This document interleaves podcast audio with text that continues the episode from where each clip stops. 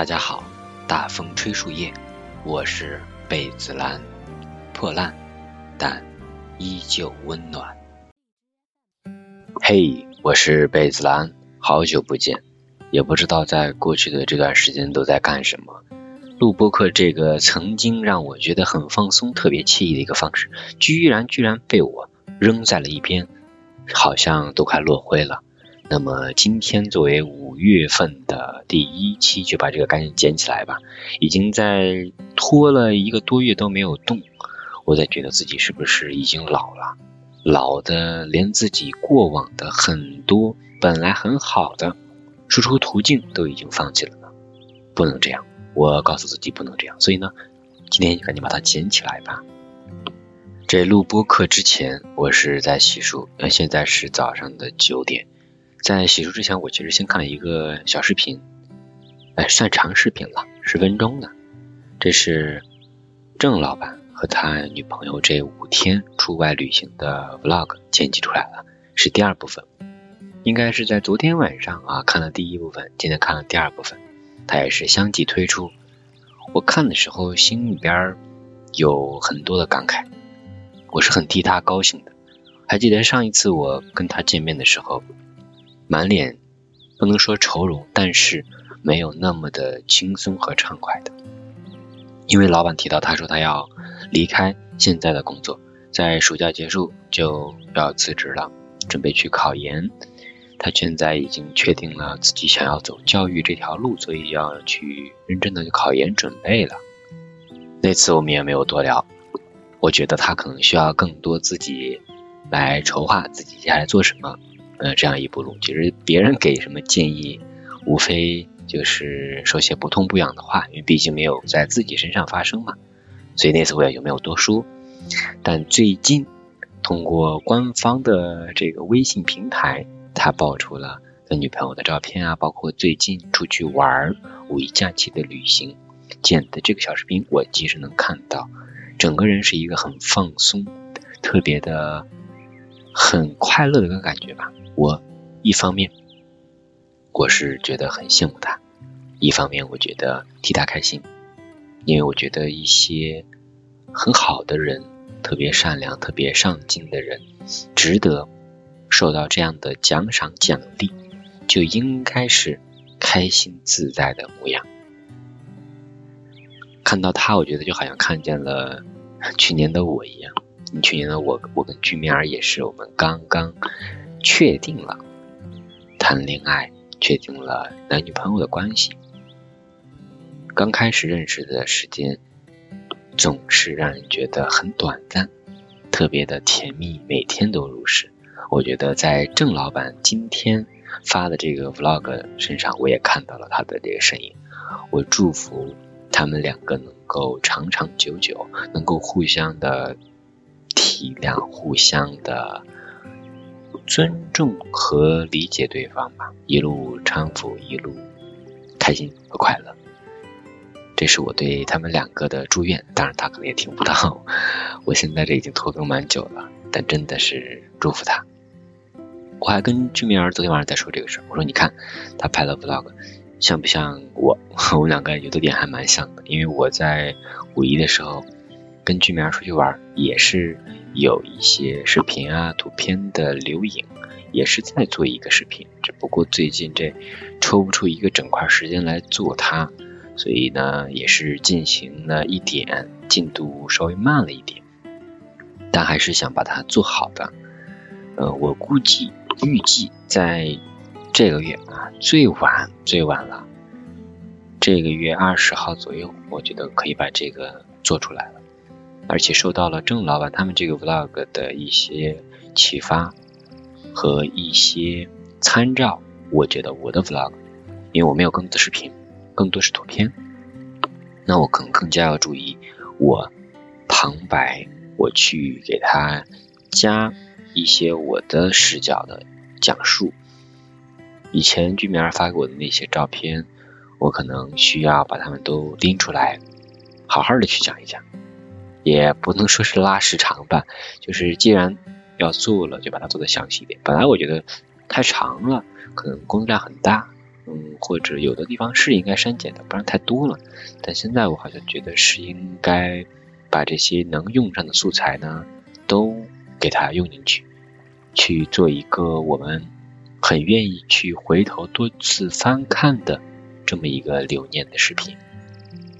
其实，在一块出去玩的时光里面，快乐很多，能记下来一直回味的东西应该不多。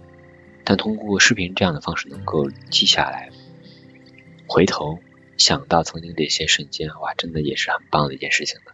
所以这个我会坚持做的，这也是看老板的视频给我的一个感想。那另外，嗯，我现在啊。今天早上才理解到，老板为什么会在那个视频里面，它的标题写的是“乐开怀”，有的地方会用拼音来标注呀。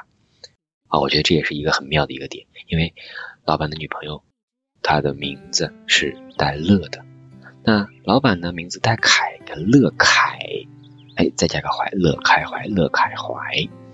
就还跟他们两个人完美的契合了，有一个谐音梗的东西在，蛮好的。就是这样一种呃偶然的巧合，呃或者说吧，人为把他们凑在一起的谐音梗，会让人觉得这种缘分妙不可言。OK，这一个环节就说到这里，关于老板视频以及给我的一些感想。接下来我想聊一聊最近，嗯。其实身上也发生了蛮多的事情。我呢，我觉得是比较拧巴的一个人，会在工作当中会想很多，在做的时候有不开心会随时挂在脸上，这也确实影响了这几天的一些生活。因为这几天跟居民儿在一起，我也让他感觉到了不开心，因为我难以放下手上的这些不开心的状况，不开心的心情。那让周围亲近的人就没法去开心起来，反而让他们会替我担忧。我反思了一下，我觉得有的时候我也不是说能控制住自己的，或者说我压根就不敢觉得这工作他安排的很傻，很傻，那我就顺着他傻。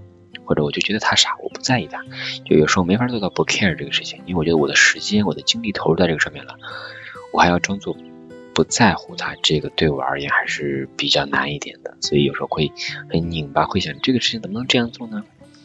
嗯，是出发点，我觉得是一种我希望他更好的出发点来做出这种批判和产生这种不满和愤怒的。但其实这种愤怒和不满是并没有什么卵用的，反而会影响我的心情。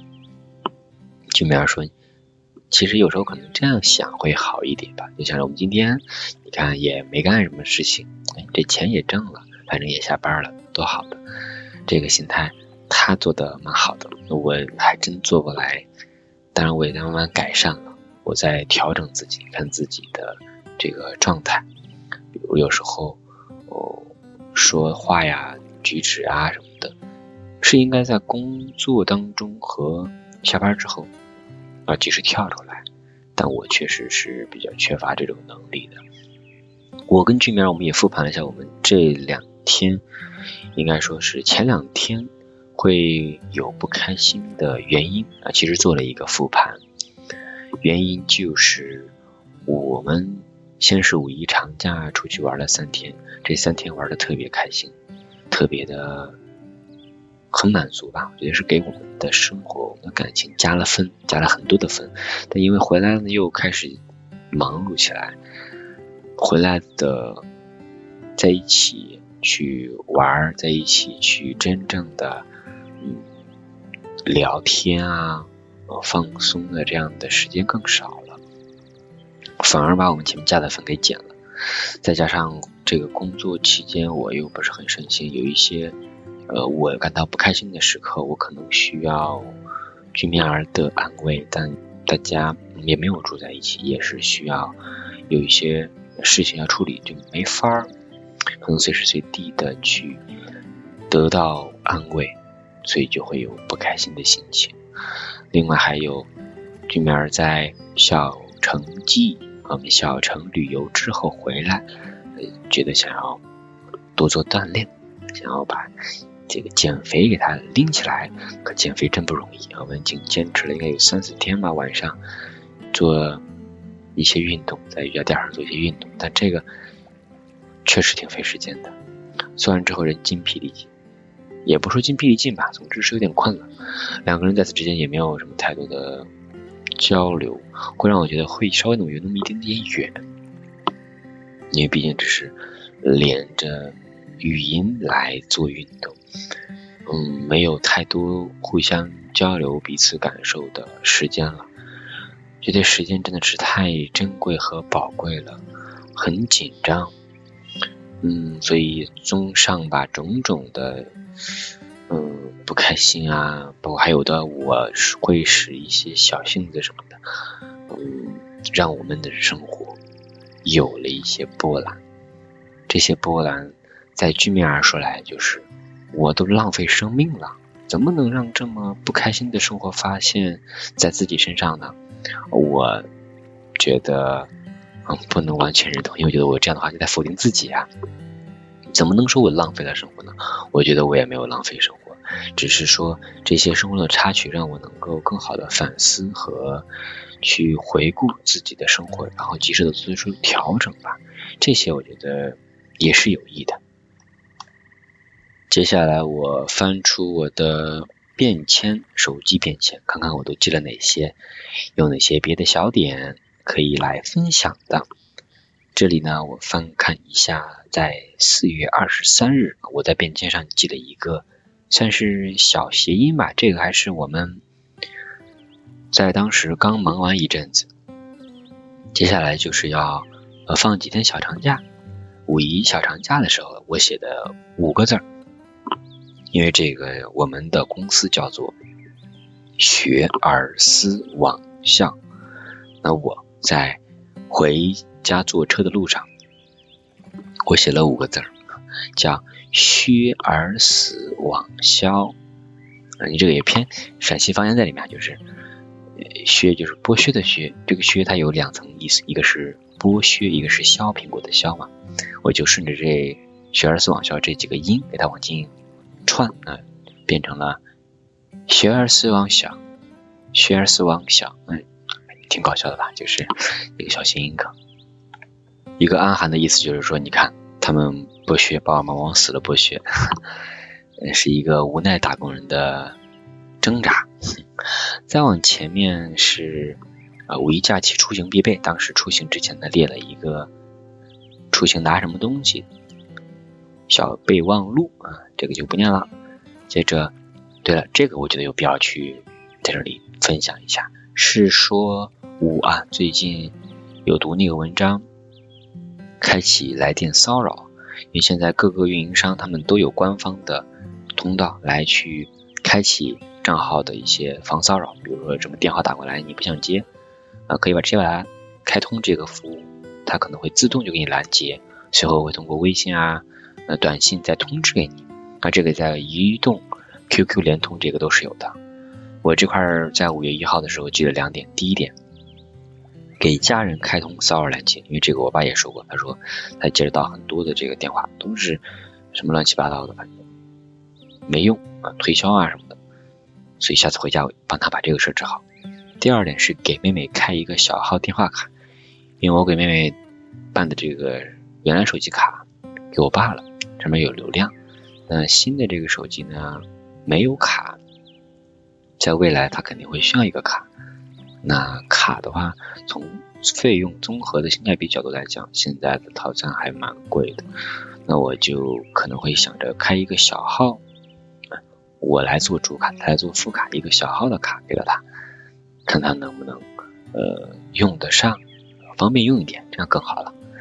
五月三号我记得是我看什么东西来着，我忘了，但是记得有两个作家，一个是卡夫卡，一个是。托斯托耶斯基这两个人的名字我听了很多遍，尤其是卡夫卡，简直就是说中文写作里面的一个大神，而不是中文写作，就是写作界里的一个大神小说家，在用词呀这些表达上面特别的厉害。但可惜我一直没有拜读，我把他名字写下来了，昨天我刚好在这个牛津通识读本里面有这样一本，专门就是针对卡夫卡的。哎，那我把它接下来可以研究读一读，学习一下，了解一下它。还有，我在这里写了一个每天三行对爱人的话，每天自我启示。呃，这个我写是写了，但我觉得好像实施的时候还不是很容，因为每天三行对爱人的话，就没有在身边的时候写这个，总觉得会落入一个千篇一律或者完成任务的这样一个小陷阱。一旦沦为这样，我觉得这个事就不能做了。第二是每天自我暗示，这个跟我之前做的一个事情有关。我之前做的是每天一页纸和每天三件事，这也是我受到一个人的启发，就是一个自我总结、自我暗示的一个小方法了。这个小暗示可以来分享一下，像是一个五分钟日记，很简单，格式大致就是白加黑的这种模式。白天呢，列为三点。第一条，I'm grateful for，今天我为什么而感到开心？Number two，What would make today great？什么会让今天更好？列条。Number three，Daily of affirmations，啊，今天要做什么事儿？罗列一下。睡前呢，他也给了两条可以去参考的。第一点，Three amazing things。That happened today。今天发生了三件什么让你觉得惊喜的事情？第二点是 How could I have made today better？怎么能让今天变得更好呢？让我去罗列。是只要用一两分钟想想这几个问题，就会觉得其实自己已经拥有很多，自己是幸福的、充实的，也让自己更幸福充实。说实话，这个我在昨天。晚上的时候，小小的尝试了一下，结果发现，有一点落入千篇一律。我会觉得我这个东西写的效果还不如我在之前，也就是去年之前写的那么好的。我去年之前写的就是每天一页纸，每天三件事，但那个小本儿被我无意中给丢了，还挺伤感的。上面记了多少琐碎的日常的事情啊！回过头来看，应该也蛮好玩的吧。可惜给丢了，安慰自己只能说，其实那些记不住的东西，就让它这样吧。生活中记不住东西挺多了，都记下来，脑子负荷也负荷不了，也只能这样安慰自己了。下次一定要小心，别丢东西了。我昨天写了洗衣服啊，吃鸡公煲好吃，呃，去公园带去苗儿遛弯啊，他荡秋千很高这些，嗯。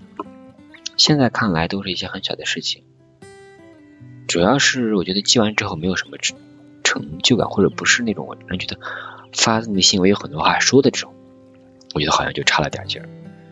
还有我还写了就是应该干什么，不过这个真算是自我暗示。我说早起一点，完成录播课三十分钟。你看现在我就在这里录播课了，能补上了。我觉得这其实有起到一点作用。只是觉得自己回过头来再来翻看的那个满足感和意义感不是很大而已。我昨天备注还写了，写着写着开始怀念自己已经失去的笔记本，曾经坚持的习惯，恍惚中已经停止了好久。这个倒是真的，嗯，看怎么去说这个事儿吧。刚刚我也说了对吧？看怎么角度去理解了。接下来。不管是在纸上去记这种小的琐事，还是说写公众号文章，我希望自己能够把这个去坚持做起来吧。公众号文章这个我是一直只要有一些生活素材都会坚持去做的，但是像录播课这个就有点偷懒。嗯我甚至觉得啊，可以把记东西写在纸上这个跟录播课这个结合在一起。因为我觉得录播课其实也是一个自我暗示，我在这里去表达自己，其实就是在给自己一些暗示。我在一个便签里面，我看写的是什么呀？写的可是我对于自己最近表达欲望的一个小感触，也是一直而来都有的。写的是上班的时候有多缺乏表达，下班的时候就越肆意而为。我如果能够通过播客这个方式，能够更好的把我自己的这些小想法呀、小的可能负面情绪排解出来的话，那对我而言也是一个很好的疗伤和疗愈。这个也是我之前一直在做的一个方式，只不过一忙起来也是找借口吧，把这点又给落下了。就这点我要引以为戒，要希望把我这个给拉起来。给他做起来。今天的结尾呢，我就来录几个，不应该说立几个 flag 吧。这第一，要坚持录播课更新，而且要保证内容，我觉得要有料一点。那这个内容的输出肯定离不开输入，输入从哪来呢？就一定要再多读点东西，要及时把自己感想记录下来，只有这样才能够慢慢去消化，让自己的。输出东西才能够更加的有价值一点，也能够加深自己的思考。那么这个我觉得是播客内容我可以去深耕的一个东西。深耕这个词儿好大呀，就是去做好一点。另外写文章这个，我在整理遍前，它里面有一些过往的值得去把它们赶紧整理出来文章，这样也方便日后去翻看的东西。还有我有。输入更多的话，也会有更多的话想要表达，所以总之一点，我觉得输入很重要，要多读一些东西，及时的去记录下来自己的所思所想，将生活中读到的、看到的素材先多加积累，去融入到自己的表达里面。这样的话，一个表达才是有真正东西去支撑的，也是一个很有价值的，不至于说在这里自说自话，那就没什么意思。好了，所以这一期我关于自己拖更很久的一个简单复盘或者一个小的开启吧，就到这里。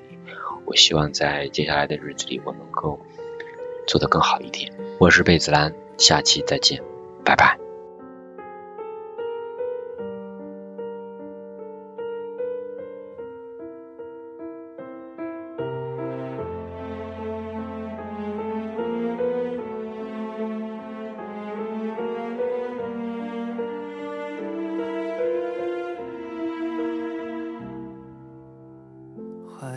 汹涌喷薄的热情，可与生俱来，无法讨喜。